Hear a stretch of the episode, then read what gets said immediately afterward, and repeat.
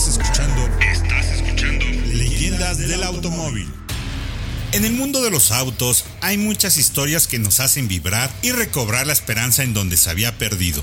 Esta es la historia del pequeño BMW Z, que hace más de 50 años ayudó a nueve hombres a alcanzar la libertad en un momento muy complicado en la historia.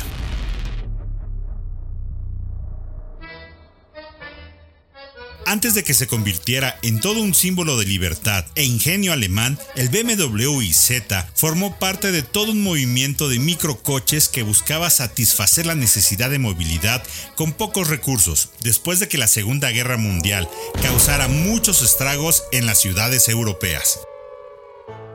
La característica forma del minúsculo vehículo hizo que la gente le apodara el auto huevo. Contaba con dos plazas y media, y era propulsado también por un pequeño motor de 12 centímetros cúbicos colocado en la parte posterior. Su única puerta se encontraba en la parte frontal del vehículo y esta contaba con un peculiar sistema que abría con todo y el volante. El pequeño auto fue originalmente desarrollado por la compañía italiana ISO, quienes dieron licencia para su fabricación en distintos países como Argentina, España, Bélgica y Alemania de manos de BMW. A pesar del diminuto tamaño, el se convirtió en el modelo más popular entre las opciones de autos burbuja de aquellos tiempos, con más de 16.000 ejemplares vendidos hasta que dejó la línea de producción en 1962.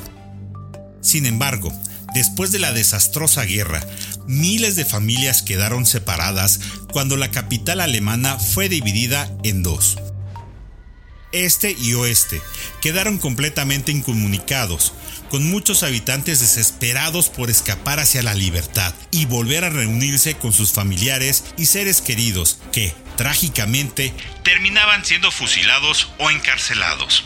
Aquí entra en acción el pequeño IZ, considerado como el auto de escape más pequeño que se haya usado. Pero, ¿cómo es que un auto de tan reducidas dimensiones pudo colaborar para el escape de tantas personas hacia Alemania Occidental.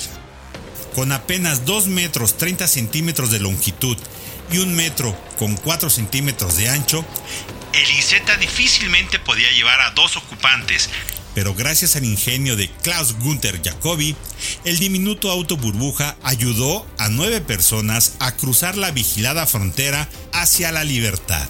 En el año de 1964, la familia entera de Jacobi ya había abandonado el este de la ciudad poco antes de que la construcción del muro de Berlín se completara, por lo que cuando su viejo amigo Manfred Koster le pidió que lo ayudara a escapar de la República Democrática Alemana, se le ocurrió un plan audaz.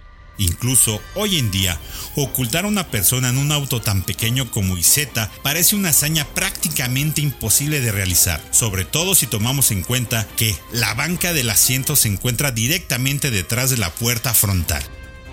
Entonces Jacobi, que era mecánico automotriz, decidió realizar una conversión para acomodar a su amigo detrás del banco del asiento, justo al lado del motor. Para ello, tuvo que hacer varias modificaciones, como cortar una abertura en el borde del banco, remover la rueda de refacción, la calefacción y el filtro de aire. Además, tuvo que cambiar el tanque de combustible de 13 litros por una botella de 2 litros para lograr hacer espacio para un pasajero oculto. La hora de la verdad se acercaba. Justo antes de que el cruce fronterizo cerrara a la medianoche del 23 de mayo de 1964, el IZ modificado por Klaus Gunther Jacobi arribó hasta la barrera de inspección para cruzar.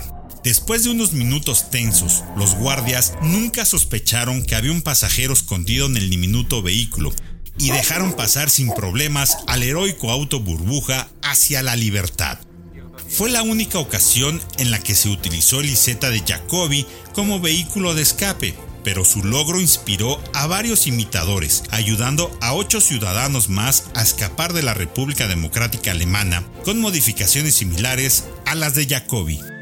El BMW Z que logró el escape de Manfred se exhibe en el Museo del Muro de Berlín como un tributo a la valentía y a las ganas de libertad de los ciudadanos.